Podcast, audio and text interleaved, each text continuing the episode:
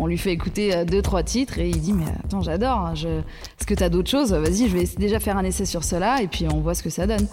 Moziman lui dit T'inquiète, j'ai plein d'autres trucs, je vais t'envoyer. En fait, il est rentré au studio, il a bossé toute la nuit. De fil en aiguille, euh, Fabien lui dit Écoute, on va faire tout l'album ensemble parce que j'adore. C'est hyper gratifiant pour, euh, pour Jean-Rachid et moi qui, qui sommes là à porter nos artistes et à construire ensemble des choses. Et quand ça se rencontre comme ça et que ça marche, c'est fabuleux.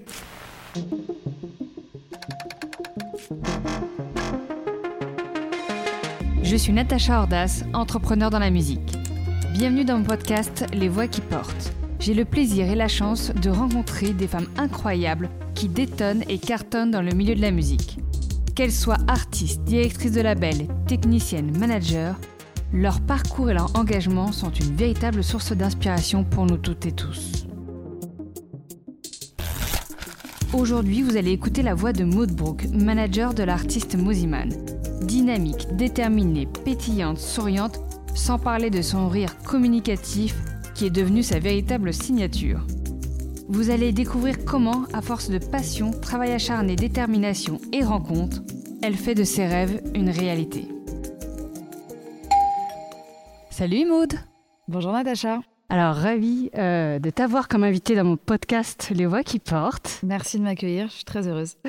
Et bien c'est partagé. Et alors, euh, où est-ce qu'on est ici en fait? Parce que bon, j'en ai une petite idée euh, et c'est un endroit hyper atypique. Alors on va peut-être pas révéler tout à tout le monde, mais est-ce que tu peux nous dire de C'est vrai deux que mots c'est là-dessus? dommage qu'il n'y ait pas l'image avec le podcast, mais on est dans mes studios. Enfin, je dis mais, mais j'allais dire no, parce que euh, c'est le studio de Moziman, évidemment, avec qui je travaille. Je vais vous raconter ça, je pense, euh, dans la suite de ce podcast. Et on a, euh, on a des studios dans Paris dans lesquels on travaille avec plusieurs artistes. Et c'est un espace un petit peu atypique. On, a tenu à avoir un lieu qui était décalé, on va dire. Et toute la créativité vient évidemment de Moziman pour le coup. Je l'ai laissé un peu carte blanche et il en a fait un lieu. Si je peux décrire un petit peu, c'est un mélange de d'œuvres de street art parce qu'il y a Jody Bona qui est un grand street artiste qui est devenu un ami aujourd'hui qui a travaillé sur tous les murs du studio avec des lumières LED. On passe par un frigo. Enfin, c'est une expérience. Et en tout cas c'est euh, ce qui nous permet euh, aujourd'hui de pouvoir travailler dans des conditions assez euh, optimales en tout cas. Et et, dans un univers où il n'y a pas de, contraintes, d'heures, de limites à la créativité. Et c'est ce qu'on recherchait.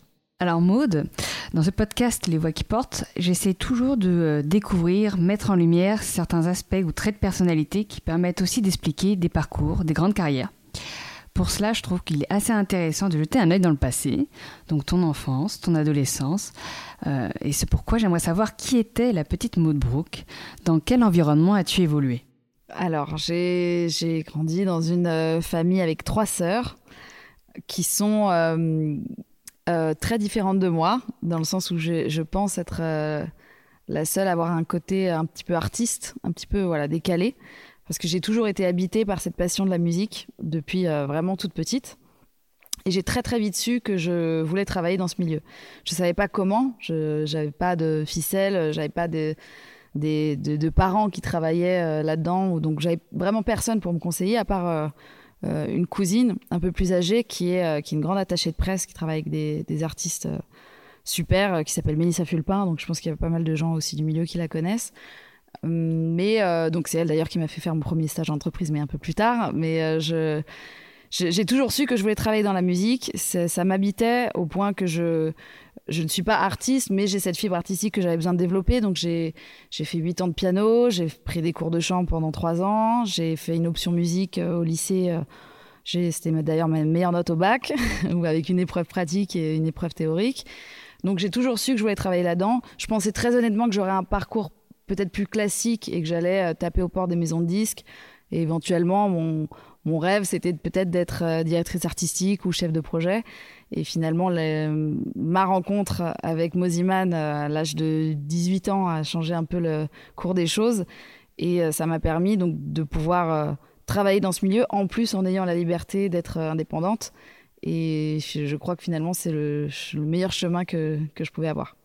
D'accord. Donc déjà une passion assez jeune euh, pour la musique, une rencontre de par Mélissa qui, qui, te montre aussi voilà le côté professionnel de, Exactement, la musique. que j'ai fait un stage, enfin j'ai fait un stage avec elle euh, en maison disque chez V2 Musique à l'époque au service promotion. Et euh, elle m'a fait aussi un petit peu bouger sur le terrain, aller euh, travailler avec des artistes, etc. C'était hyper intéressant de découvrir ça parce que je, je vraiment je savais pas comment ça fonctionnait. Donc j'avais, j'ai appris euh, aussi un petit peu le, comment dire, l'organigramme d'une maison de disques, des, les rôles de chacun là-dedans, et c'était hyper intéressant de, comprendre comment fonctionne aussi l'envers du décor, parce que c'est aussi ça qui m'a intéressé. J'adore les artistes, je suis fan des artistes et, euh, et, des, œuvres qu'on, que les artistes peuvent nous offrir.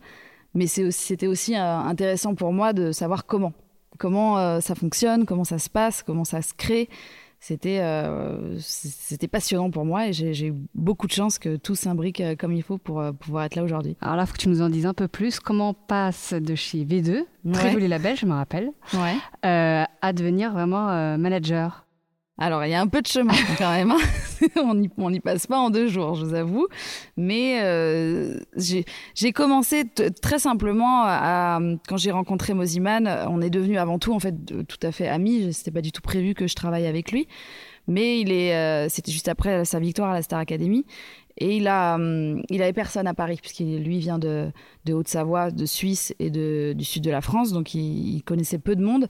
Il avait des managers qui étaient là, donc il était encadré, mais il avait personne pour l'aider vraiment au quotidien, pour gérer le planning, euh, gérer les relations avec les gens de la maison de disques, euh, les gens de, la presse, etc. Et, je me suis euh, euh, je, je, je, lui suis apparu comme, euh, comme étant la, personne idéale pour le faire à ce moment-là, parce que je, faisais encore mes études en alternance. Il m'a embauché et donc j'ai commencé vraiment en assistante personnelle, euh, en responsable communication, voilà, pas en bas de l'échelle, je veux dire, c'est un petit peu, ce serait, ce serait pas juste de dire ça, mais euh, mais voilà, avec un, métier plutôt très simple, avec des missions assez simples. Et euh, ensuite, j'ai fait énormément de terrain avec lui. J'ai continué mes études par correspondance parce que c'était très important pour moi d'avoir euh, des bases solides que je puisse appliquer sur le terrain. Donc j'ai passé, euh, passé une licence de communication, un master de management et stratégie d'entreprise, un autre master de marketing communication. Et, euh, une fois tout ça fait, j'ai fait encore plus de terrain et j'ai monté des sociétés avec Moziman dans lesquelles on s'est associé. On a développé tout ça, j'ai récupéré le booking, j'ai récupéré voilà au fil des, mois, des années, des, euh, des missions supplémentaires qui font qu'à la fin, j'ai récupéré finalement euh, le management et, euh, et, un petit peu en fait tout le business en 360. Donc, c'est-à-dire que lui fait la musique et en gros, je fais tout le reste. Voilà, tu délègues peu... tout le reste. il te délègue, pardon, tout ouais, le reste. Il me délègue, c'est ça. Ouais. D'accord. Donc, en fait, vos carrières ont un peu grandi ensemble, c'est ça? Exactement. C'est ça. De petit à petit, bah, tu as pris de plus en plus de, de casquettes différentes et, euh, et j'imagine que tu as appris aussi des. Euh, euh, des nouvelles choses à ses côtés, de part ben, euh, pour pouvoir justement l'aider euh, et euh, accomplir un peu toutes les tâches qui peuvent, qui peuvent exister. Et elles sont forcément hyper importantes et larges, on va dire, pour, pour un artiste. Ouais. Et, et, lui, finalement, sa, sa carrière aussi a évolué sans cesse de manière de plus en plus importante au fil des années. C'est ça, on a vraiment grandi ensemble. on a tout traversé ensemble aussi, parce qu'on a eu aussi, euh, comme tout le monde, hein, comme tout parcours, euh, des obstacles, des épreuves, euh, et en même temps aussi parfois de, des victoires incroyables. Donc, euh, on, a, on a construit, en tout cas, euh, dans le cadre de cette équipe, de ce duo, et je, je pense que c'est une vraie chance. J'ai rencontré énormément d'artistes, et c'est vrai que c'est, il y en a beaucoup qui sont à la recherche comme ça de de, partenaires en fait, de, de, vie et de travail. Donc on mesure la chance qu'on a et puis on continue d'essayer de, bien travailler et de faire, de réaliser euh, les rêves qu'on a. Et euh, voilà, ça va faire bientôt 14 ans. Donc euh, pour le moment tout roule. Je touche du bois pour que ça continue. Et euh, voilà, le parcours euh, pour le moment on en est là. C'est canon. Euh, et, et, alors raconte-nous, parce que tout le monde connaît finalement un manager. Je pense que voilà, tout le monde a une idée de ce que ça peut être, mais je pense une idée. C'est quoi la journée type euh, de Maud Brook en tant que manager? Ça ressemble à quoi? Ah, Une journée type, c'est plus compliqué à décrire parce que finalement, il n'y a pas de journée type. C'est-à-dire que les jours ne se ressemblent pas. On ne fait jamais la même chose. C'est euh, ce qui est aussi passionnant, un petit peu euh, terrifiant aussi, parfois, parce qu'on est tributaire de, des projets, de l'avancée des projets, souvent tributaire aussi d'autres d'autres gens qui font partie des, projets, qui sont ou des partenaires ou des gens sur qui on doit compter ou après qui on attend. Euh, tout le monde n'est pas toujours réactif, tout le monde n'est pas toujours aussi impliqué dans un projet. Euh, nous, forcément, je pense que notre force, elle est dans le fait que je suis manager, mais pas au sens euh, usuel du terme. C'est-à-dire que c'est pas un partenariat qui se joue sur des commissions sur un temps donné. Voilà, quand je disais qu'on a tout le, construit, le, format classique, ce serait ça. Voilà, c'est ça. C'est un, un, contrat qu'il y a un artiste avec un manager. C'est pas ad vitam aeternam, ou ça peut l'être aussi, mais je veux dire, c'est assez aléatoire. Et c'est euh, un système de commission ou d'apporteur d'affaires, alors que là, on est vraiment dans une construction d'un projet qui est le nôtre, en fait, qui n'est pas seulement celui de l'artiste. Et euh, je pense que ça change euh, quand même la donne, puisque moi, je défends, je défends les projets de Moziman comme les miens, parce que je les considère aussi comme étant les miens.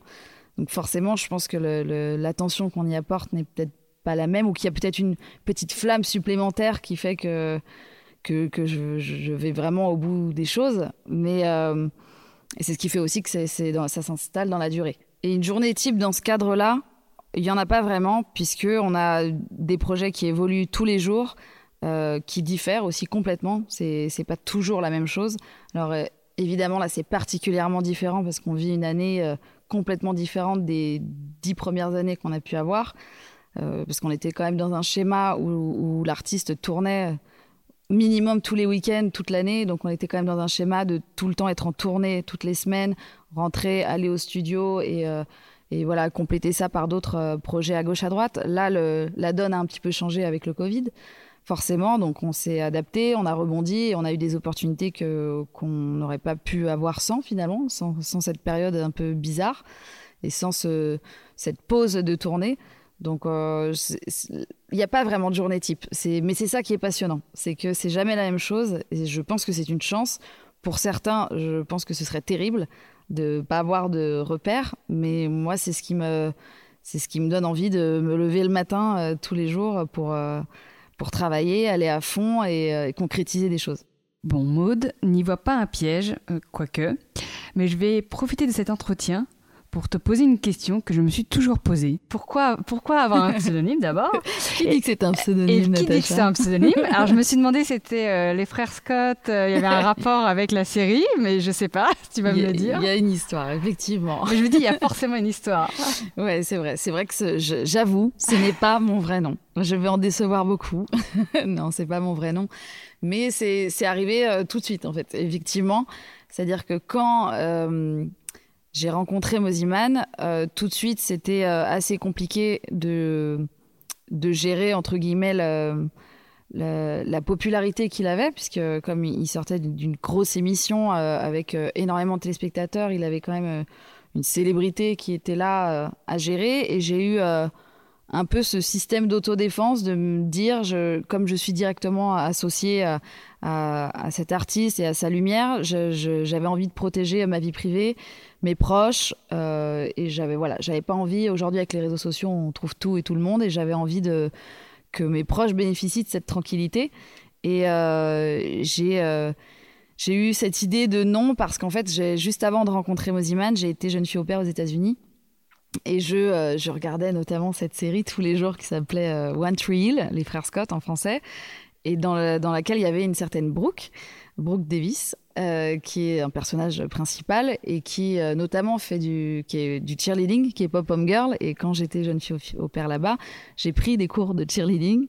Donc j'avais les pompons, j'avais la même petite tenue bleue et blanche. Et, et du coup, là-bas, comme tout le monde euh, le savaient, enfin les gens que je croisais, et ne parvenaient pas à dire Maud correctement aux États-Unis, parce que c'est un prénom anglo-saxon sans eux, donc qui se dit bien en Angleterre, mais aux États-Unis ils ont un petit peu de mal avec ce prénom qui est pas du tout courant, et du coup tout le monde m'a appelé Brooke. Et c'est resté, et quand du coup j'ai décidé d'utiliser de, un autre nom, je me suis dit bah évidemment ça va être celui-là. Donc c'est resté, c'est resté Brook et voilà, ça ne, ça ne changera jamais, je pense. Et ça te va très bien. Bah, merci, merci. mais, mais, du coup, c'est vrai que ça me crée des problèmes parfois parce qu'il y a beaucoup de gens qui pensent que c'est mon vrai nom. Bon, déjà, on pense que je suis américaine, euh, semi-américaine. Et je me dis, ouais, bon, pourquoi pas, hein, c'est pas grave. C'est vrai que j'ai peut-être euh, l'attirail qui fait qu'on pourrait croire. Mais euh, c'est surtout que maintenant, j'ai. Enfin, ça va mieux maintenant parce que je, je, fais de façon plus carrée, mais à l'époque, j'avais quand même des, des patrons de clubs euh, ou des organisateurs de festivals qui réservaient des billets d'avion au nom de Maud Brook et évidemment je ne pouvais pas du coup prendre cet avion avec ce nom. problème, donc je devais euh, faire modifier le nom régulièrement etc c'était un peu un problème finalement mais euh, mais voilà. Tout est rentré dans l'ordre puisque maintenant je, je dis d'entrée que ce n'est pas mon vrai nom quand il s'agit de, de, de, réserver des billets ou de, pour des documents officiels évidemment mais en tout cas, dans, le milieu, je tiens vraiment à ce que ça reste euh, ce nom-là, parce que de, toute façon, maintenant, c'est comme ça que les gens avec qui je travaille me connaissent, donc ça, ne bougera pas. On comprend bien que le métier et la vie du manager sont vraiment particuliers, puisqu'il euh, il y a un mélange entre le pro, le privé, voire euh, le public. Est-ce que tu penses que c'est encore différent quand on est une femme manager est-ce que tu penses qu'il y a des barrières à l'entrée, en particulier en tant que, femme, ou que ce métier peut euh, peut-être faire peur euh, aux femmes de par justement ses spécificités euh, Quel est ton avis là-dessus? Avant tout, c'est une question de passion aussi. C'est-à-dire que quand on est passionné, on ne se pose pas vraiment la question. je ne me suis pas posé la question du tout de savoir si ce schéma un peu atypique, justement, sans horaire fixe, euh, sans euh, sécurité de l'avenir aussi, parce que, comme je disais, c'est assez aléatoire en fonction des, projets, du, succès qui vient ou qui vient plus tard ou qui vient pas. Enfin, c'est assez euh, vertigineux. quand on est passionné, je pense qu'on se pose pas la question. donc j'ai été tout de suite un peu confrontée à la réalité du terrain qui est, qui est plus compliquée pour une femme. C'est vrai, il faut, il faut le dire parce que euh, il faut gagner le respect. Euh, euh, l'égalité n'est pas là, clairement. En tout cas, moi, elle ne l'était pas quand j'ai commencé à l'âge de 19 ans, donc il y, a, il, y a, un peu plus de 10 ans. Mais je pense qu'aujourd'hui, ça commence à changer. Les mentalités bougent. C'est encore un petit peu timide. Je pense qu'on n'y est pas encore. Mais, mais que pour les générations suivantes, on va, vraiment faire des progrès énormes à ce niveau-là. c'est vrai qu'il faut penser que c'est une vie un peu de saltimbanque entre guillemets. C'est-à-dire que effectivement, on se couche très tard, on, on, compte pas ses heures. Pendant des années, moi, j'ai été vraiment euh, sur le terrain en termes de booking avec Moziman. Je, faisais toutes les dates avec lui, tous les déplacements, tous les plateaux radio, les plateaux télé. Enfin voilà, je, n'avais pas de vie. Ma vie, c'était mon travail, mais c'était mon choix. J'étais, j'étais carriériste, j'avais envie de réussir et c'est ça que j'avais envie de faire et je, je reviendrai jamais en arrière là-dessus.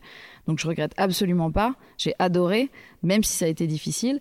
Par contre, effectivement, jusqu'à mes, euh, mes 26, 27 ans, euh, je loupais tous les anniversaires, je loupais forcément euh, toutes les fêtes. J'étais pas là le week-end puisque forcément j'étais en tournée. Même déjà à 19 ans, quand j'étais en alternance en BTS, euh, j'avais cours normalement le jeudi, le vendredi. Tous les vendredis, déjà, j'étais pas là, j'étais sur les routes. J'avais été convoquée avec Moziman par le directeur de mon école qui m'a dit Vous avez 100 heures de retard pour passer l'examen normalement parce que vous n'êtes pas là, jamais là le vendredi. Donc, comme on était sympa et que j'avais des notes qui suivaient, ils m'ont dit Bon, bah, on va vous le faire passer quand même, votre examen, mais bon, c'est un peu limite, faudra revenir en cours le vendredi.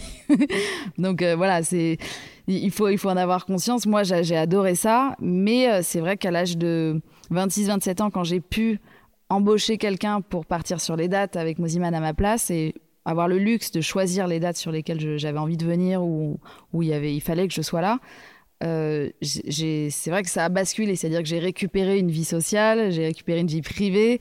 Et, euh, c'est vrai que ça fait du bien aussi. Donc je pense qu'il faut trouver un petit peu cet équilibre. Ça met du temps. Euh, je pense que de toute façon, ça n'aurait pas pu se passer autrement.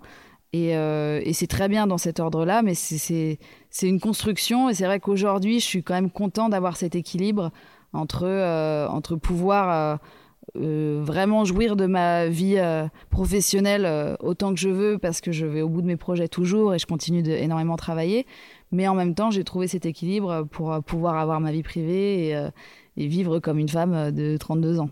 Maud, on comprend bien qu'il y a eu énormément de travail, d'engagement, très certainement de nombreux challenges à relever. est-ce qu'il y a eu euh, plus précisément des étapes marquantes, des points de bascule dans ton parcours et celui de Moziman Des moments où vous vous êtes dit, bon, ça y est, euh, on a franchi un cap, euh, voire des moments où vous vous êtes dit, on a réussi Ah, c'est difficile à dire parce que je, pense qu'il y en a plusieurs. Enfin, il y a plusieurs virages, on va dire, ou effectivement, événements marquants. Je dirais que le, premier, ça a été son entrée dans le top 100 DJ. Euh, donc c'est le top 100 des, meilleurs DJ au monde, qui a un classement annuel euh, fait par les gens et les professionnels.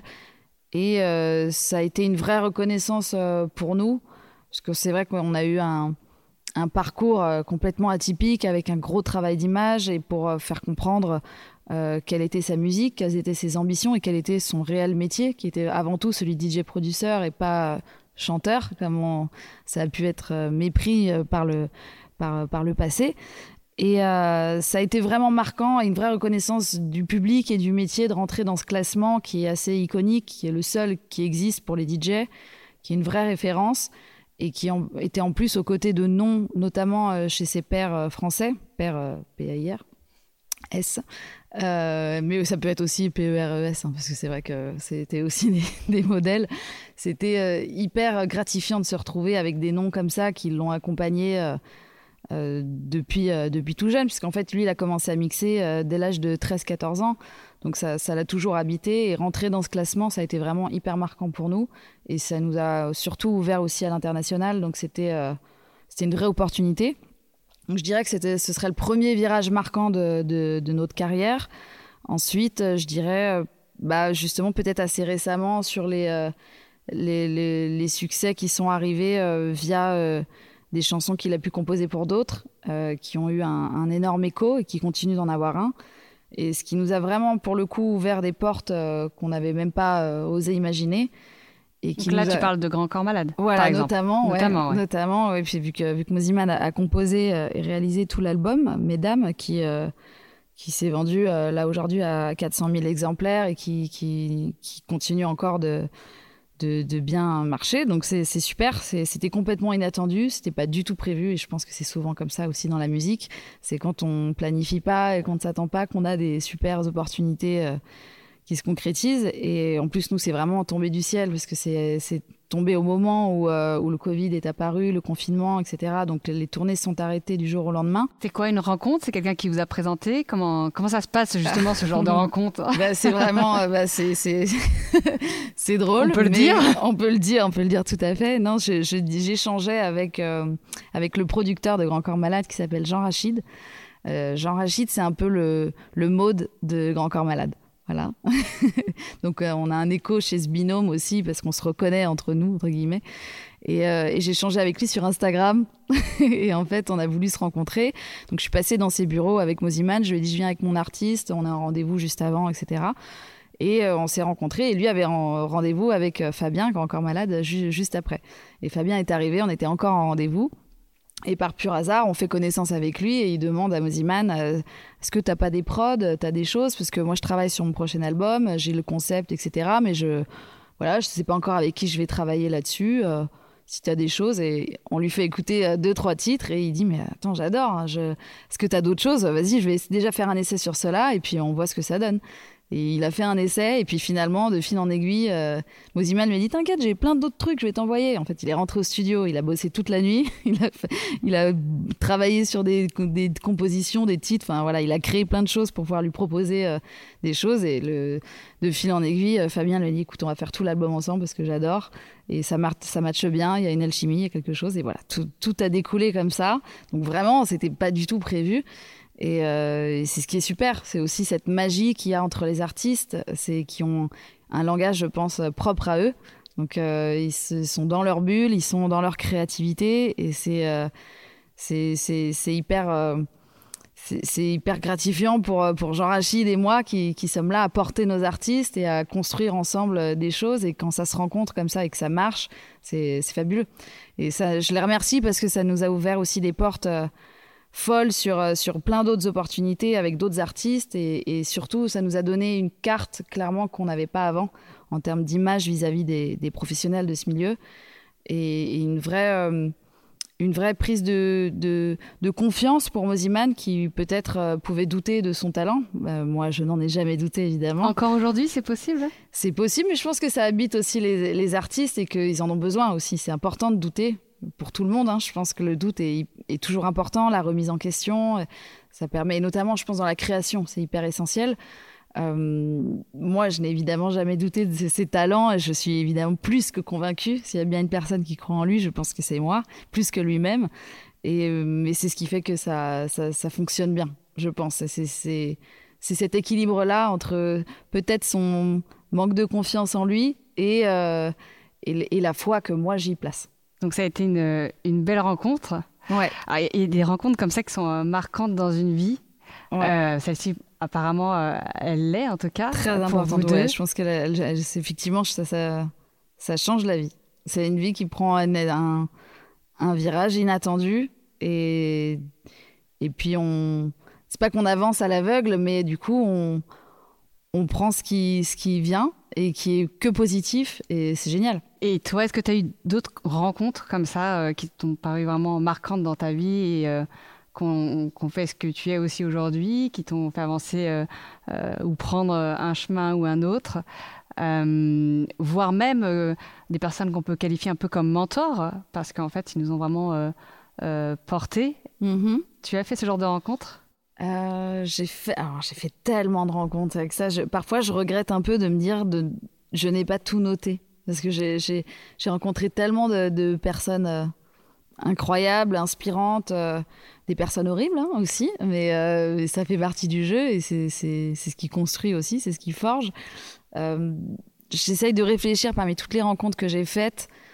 si je devais citer des femmes pour leur, leur, rendre honneur, et j'ai adoré rencontrer Kaina Kimoun, qui travaille avec, avec David Guetta et je, je, pense qu'on s'est euh, on reconnus en l'une et en l'autre. On a euh, on a des parcours qui sont différents, mais en même temps, on, se rejoint sur plein de choses.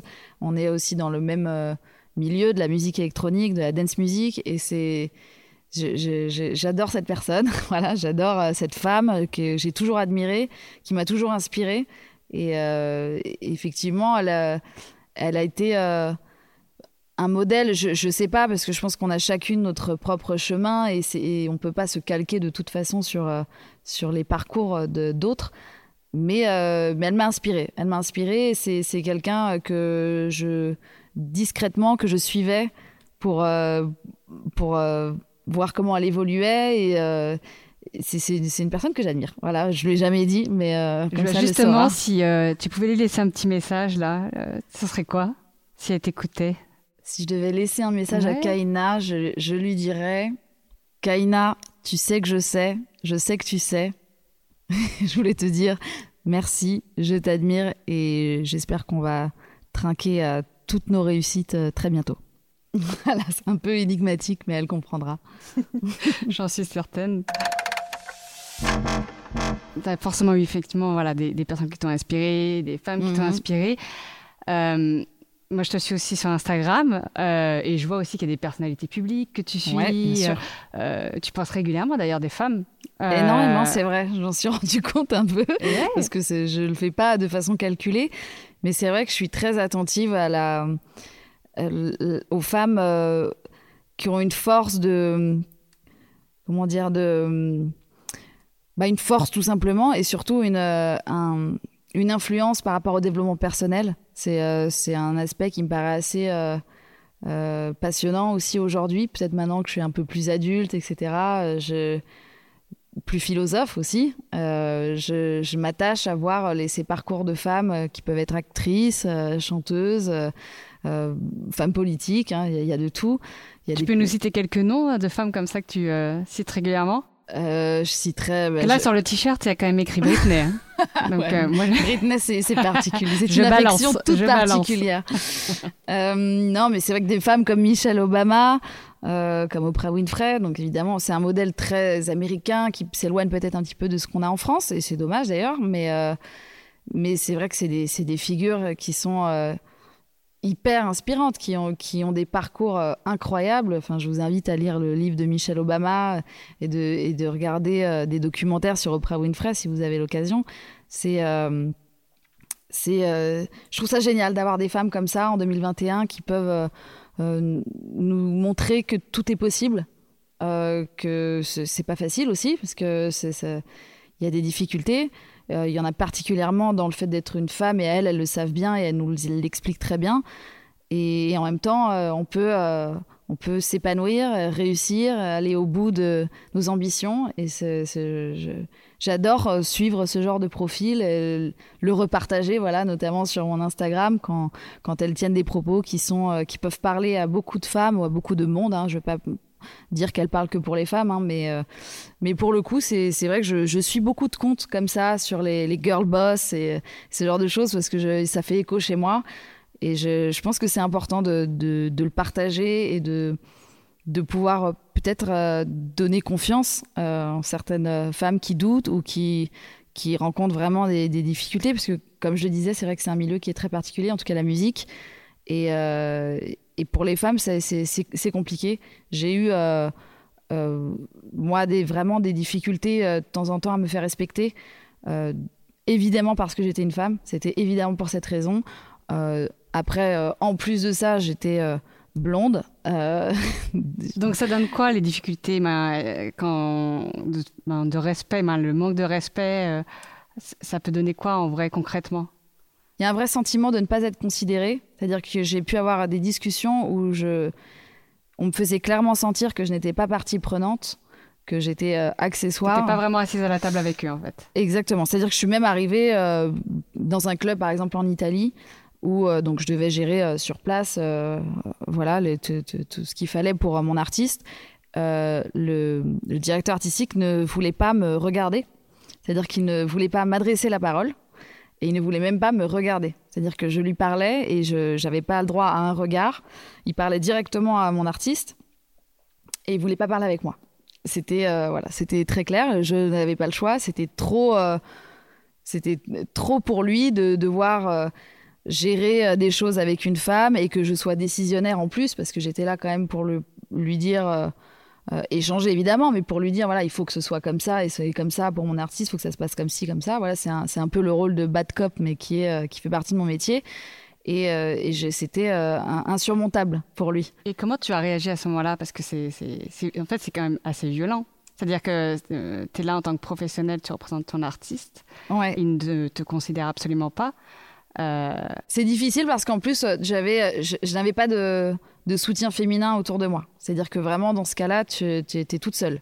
Tu es toute seule et il faut prendre, euh, il faut prendre euh, tes coronesses et euh, il faut y aller. Il faut rien lâcher. Donc, je, suis plutôt assez têtue, moi, là-dessus et je, je, ne laisse pas passer ça.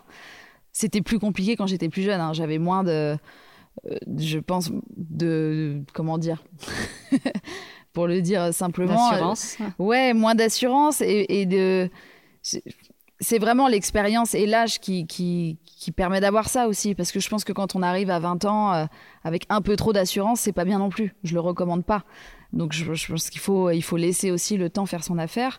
Mais je lâchais rien. En tout cas, j'essayais de me faire respecter et j'allais au bout parce que de toute façon, euh, je leur disais si ça passe pas par moi, mon artiste ne jouera pas. En fait, c'est ça que vous comprenez pas. C'est que malheureusement, vous n'allez pas avoir le choix. Ça va se passer comme ça. Euh, sinon, on va pas pouvoir travailler ensemble tout simplement. Mm. Avec les nombreuses expériences et les vécus que tu as désormais, est-ce que tu as toi aussi envie de transmettre maintenant? Ouais, je, pense, euh, je pense que j'ai cette envie-là. Je pense que c'est pour ça qu'on se parle aussi un peu aujourd'hui. Euh, c'est ce que je fais effectivement sur, euh, sur Instagram. Je faut pas trop le faire non plus parce que je pense qu'au bout d'un moment ça saoule les gens, on a compris. Et je suis pas dans un combat féministe extrême, pas du tout. je, je cherche pas en plus un combat entre les hommes et les femmes, c'est absolument pas l'objectif. C'est vraiment quelque chose de plus égalitaire simplement et de, de, combattre des, préjugés qui sont malheureusement quand même très ancrés euh, dans, notre culture. C'est-à-dire qu'une euh, une femme aujourd'hui dans le milieu de la musique, elle, elle, euh, si par exemple elle est jolie, ça va être compliqué pour elle de, de, se faire entendre, de se faire respecter ou qu'on pense qu'elle soit simplement euh, intelligente et, euh, et, et, businesswoman parce qu'elle est jolie ce serait pas compatible. Et c'est ça c'est ça qui est assez ancré euh, dans, dans la manière de penser. Et c'est mm. ça qui est le plus triste c'est que je pense que c'est pas expressément dit c'est pas exprimé de cette façon mais dans le dans, dans les faits dans ce qui se passe dans la façon dont on est considéré comme je disais tout à l'heure même dans le cas d'une simple conversation une réunion c'est ça en dit long. Et je je pense que c'est important voilà de, de transmettre ce qu'on disait tout à l'heure, toutes ces figures euh, de femmes qui peuvent, euh, qui peuvent, qui ont une voix parce qu'elles elles, ont une tribune. C'est important de pouvoir le faire. Alors, j'ai pas une grosse tribune, mais à ma petite échelle, si j'arrive à faire passer euh, certains messages et à, et que, ce soit aux femmes ou aux hommes, hein, parce que c'est aussi très important de concerner tout le monde. Voilà, si je peux le faire à mon échelle, je le fais grand volontiers. Et si tu devais donner un conseil, euh, voilà, à une jeune femme qui dit bah moi plus tard euh, je vais être euh, manager, je vais être comme Maud Brooke, comment je m'y prends et surtout quelles sont les principales qualités à avoir en tout cas pour réussir à ce poste-là, dans cette fonction-là? Alors je, lui dirais que c'est super d'avoir de, de, trouvé sa voie et d'être passionné parce que c'est avant tout ce qui doit animer son ambition certainement pas l'envie de lumière ou de célébrité quelconque ou de je pense qu'il faut vraiment être animé par une passion profonde. Je pense que c'est une vocation. Euh, il faut avoir une qualité principale, je pense, qui est euh, liée au dévouement. Il faut être quelqu'un de dévoué et c'est euh, finalement, je pense, assez rare parce qu'on est humain. je ne sais pas s'il existe vraiment d'action désintéressée, mais en tout cas, il faut savoir se mettre au service de quelqu'un d'autre pour la réalisation de ses rêves à lui ou à elle. Et je pense que tout le monde n'en est pas capable. Euh, moi, c'est vraiment ce qui m'anime euh, au plus profond. C'est euh, moi mon meilleur moment dans mon travail, c'est quand je vois mon artiste sur scène et que je vois les yeux des gens en face. C'est c'est là où je me dis, ok, c'est pour ça que je fais ce métier. C'est ça qui me donne. Euh, voilà, je justifie enfin euh, mon manque de sommeil, euh, mes, heures à travailler. c'est là que ça se passe. C'est pour ça. C'est pour ce moment-là. Et je, pense que ça doit être essentiel chez la personne qui a envie de faire ce métier. C'est cette notion de dévouement, d'empathie et de, et de passion, simplement. Et beaucoup de travail, comme on l'a vu. Ouais, beaucoup de travail. Il faut beaucoup de travail, du talent et un peu de chance. Il y a beaucoup, beaucoup d'ingrédients, mais il n'y a pas de recette miracle, il n'y a pas de, de, parcours classique. C'est avant tout aussi des rencontres. Donc je pense qu'il faut être euh, ouvert à l'autre et, euh, et surtout rester euh, authentique. Voilà, faut pas mentir. Alors en parlant de, de recettes, ça tombe bien parce qu'on va aller, aller, tout droit vers ma petite section secret sauce. Ok. Quelle transition. ah, t'as vu euh, Donc je voulais savoir quelle était ta phrase mantra parce que du coup tu cites beaucoup d'autres euh, d'autres mhm. auteurs, d'autres personnalités comme on l'a vu. Euh, mais quelle est la tienne? Ou, en tout cas, ça peut être une phrase qui a été citée par quelqu'un d'autre, mais qui dont tu fais la voilà, que tu t'es appropriée. Alors j'en ai deux. je sais pas si ça va t'arranger ou pas. Euh, donc j'en ai pas une à moi que j'ai inventée, mais euh, j'en ai une qui vient de, Nelson Mandela, qui nous dit euh, je ne perds jamais, soit je gagne, soit j'apprends. Ça me parle beaucoup parce que parce que c'est ça une carrière. Je, dans tous les milieux, hein, c'est en dents de scie. Il y a des hauts, il y a des bas, et je pense que quand il y a des bas, il faut en tirer les leçons c'est comme ça qu'on avance, qu'on rebondit. Et euh, évidemment, euh, la musique, ça fait rêver, euh, c'est des paillettes, c'est de la lumière, mais ce n'est absolument pas que ça. c'est super que ce soit pas quelque chose qu'on montre au public parce qu'on est là pour divertir avant tout.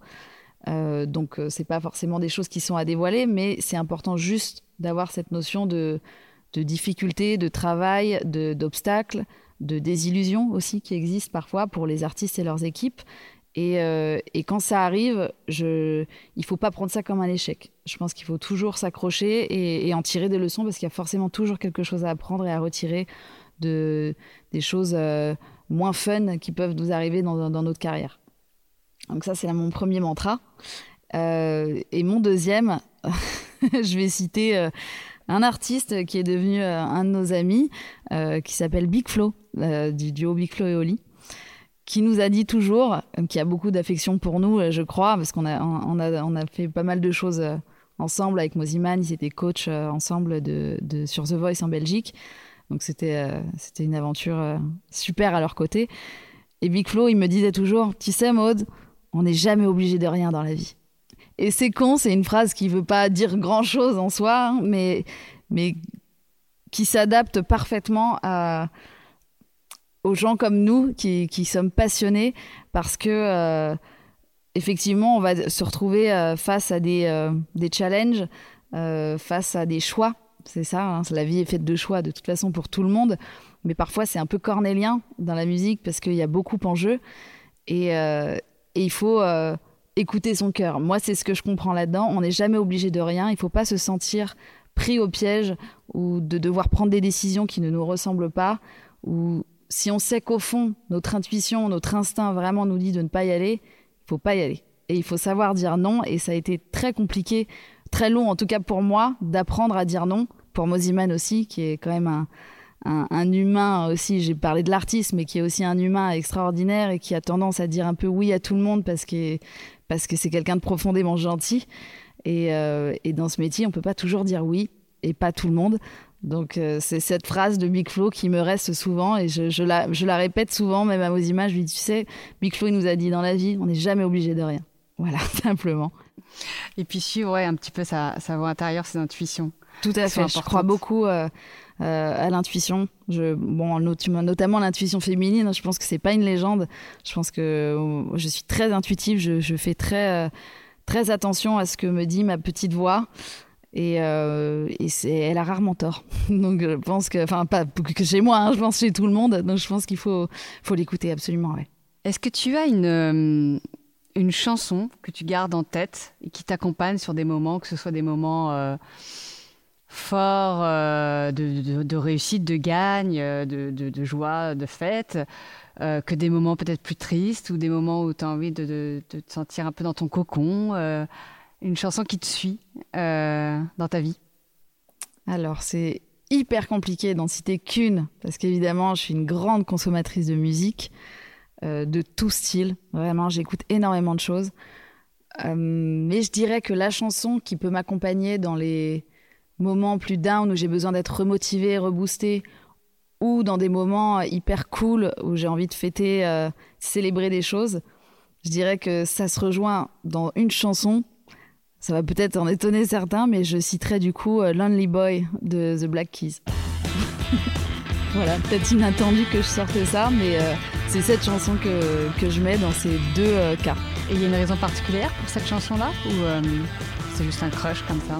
Je crois pas. C'est une chanson qui me parle et je, Lonely Boy, je sais pas, ça me, le titre me parle, le, le clip me parle aussi, que je trouve, euh, que je trouve incroyable. C'est un mec qui danse, un mec complètement lambda euh, qui danse tout le long euh, du clip en plan fixe. C'est, je trouvais ça hyper conceptuel et hyper intéressant.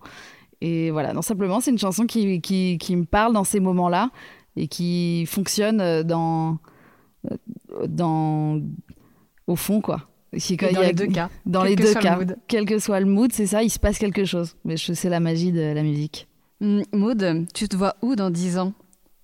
Wow Dans 10 ans, mais c'est dur. Je, sais pas si j'ai très envie de te dire parce qu'on dit que ça se passe jamais comme on l'a planifié. Donc euh, si je le dis, ça sera, sera pas comme tes ça. rêves, tes prochains rêves? Il y en a beaucoup, il y en a beaucoup, mais j'aimerais euh, évidemment aller beaucoup plus loin euh, dans les projets qu'on a avec Moziman. Euh, on travaille aussi sur d'autres projets avec d'autres artistes qui en, développement, qui n'ont qui n'ont pas encore sorti de musique, mais qui ont euh, des choses hyper euh, intéressantes à proposer. Donc on travaille sur plusieurs projets. J'aimerais pouvoir pouvoir revoyager de nouveau et, aller le voir sur des, gros festivals, des grosses scènes. C'est quand même aussi l'objectif parce que son, terrain de jeu et vraiment l'essence de son métier, c'est d'être sur scène. Et euh, je pense que la finalité de tout ce, ce pour quoi on travaille, c'est celle-là. C'est la rencontre avec les gens et c'est être sur scène. Donc je, on va dire que c'est ça qu'on garde en ligne de mire et c'est euh, en ce sens qu'on va travailler tous les projets sur lesquels on travaille. Il y a une scène en particulier que vous n'avez pas encore faite, mais euh, que vous rêvez de faire? Hmm. Une scène qu'on n'a pas encore faite et qu'on rêverait de faire euh, il y a des festivals fabuleux aux États-Unis. J'aimerais bien un jour quand même, parce qu'on l'a déjà fait, il a fait une scène à Tomorrowland, j'aimerais quand même un jour qu'il soit main stage. Voilà. un, une horaire cool. pas à l'ouverture, si possible. Mais ouais, on va dire le que message ça, est lancé. Voilà, c'est un objectif. Il faut, euh, faut contacter l'agence de booking belge maintenant. Il faut y aller. Hein. Il faut, faut nous mettre Moziman Main Stage à Tomorrowland. Maud, on arrive à la fin de ce euh, podcast et c'est le moment où tu vas devoir passer le témoin. Alors, je songe à deux personnes. Euh, je songe à Charlotte Legal, qui a une agence de com qui s'appelle Humanoia, qui est une personne avec qui on travaille depuis le jour 1, qui est notre infographiste, web designer, etc. Elle est incroyable. C'est euh, une femme qui travaille avec plein d'artistes euh, différents, avec des maisons de disques, etc., qui est complètement passionnée, qui est très humaine et qui, euh, qui justement, pour la cause des femmes, est hyper engagée. C'est-à-dire que, par exemple, c'est tout con, mais c'est un geste qui, moi, m'a beaucoup touchée elle, s'est renseignée sur les chiffres justement des femmes dans l'industrie de la musique, etc. Et euh, les chiffres affolants, enfin un petit peu tristes, mais qui sont en train de changer, je crois. Euh, et euh, du coup, elle s'attelle à, faire une, réduction à toutes ses clientes féminines, c'est-à-dire que toutes les clientes qu'elle a dans le milieu de la musique, elle leur fait un prix spécial. C'est-à-dire qu'elle leur fait une, une, réduction de je sais plus X euh, pour le geste, pour euh, pour euh, c'est sa manière à elle de, c'est sa manière elle de contribuer exactement à, à, ce que les femmes soient reconnues à leur juste valeur dans ce milieu et j'ai trouvé ça génial. Je trouvais ça très cool. Ça m'a même donné des idées. Je me suis dit attends peut-être que moi les patronnes de club etc. Je pourrais faire un truc. je sais pas. Enfin là on est en plein dans la sororité là. ouais carrément carrément et j'ai trouvé ça super cool et puis voilà donc ce serait je pense une, une super une super euh, interview que tu aurais avec elle. C'est, euh, je, t'engage à la rencontrer, je te donnerai ses coordonnées. Et puis euh, il y en a une autre qui s'appelle Solène Levezo, qui est qui est une femme aussi incroyable, qui est courageuse comme j'en ai peu vu. elle a développé des projets, donc elle a managé des artistes. Elle manage une nouvelle artiste qui s'appelle Clério, que je pense que vous allez découvrir très prochainement. elle a travaillé avec La Chica, elle a travaillé avec Ella. Et euh, elle a monté une boîte qui s'appelait Monsieur Manager. Elle est directrice de formation au cours Florent. Elle fait plein, plein, plein de choses. Elle déborde d'idées. Euh, elle était aussi artiste. Elle a eu un parcours d'artiste. Et c'est comme ça que je l'avais rencontrée, parce qu'elle avait, elle était chanteuse. Elle avait chanté avec Moziman et elle avait travaillé avec des gens avec qui on avait travaillé aussi. Et euh, du coup, je, je, la connais depuis qu'elle a 13 ans. Euh, elle n'est pas beaucoup plus vieille, elle a, elle a 25 ans aujourd'hui, mais, euh, mais le parcours qu'elle a est incroyable. J'ai l'impression qu'elle a 20 ans de métier et elle est hyper inspirante et elle est, euh, elle est, elle est hyper positive. Et c'est, je, je, pense, à un parcours aussi atypique qu'il est intéressant d'observer.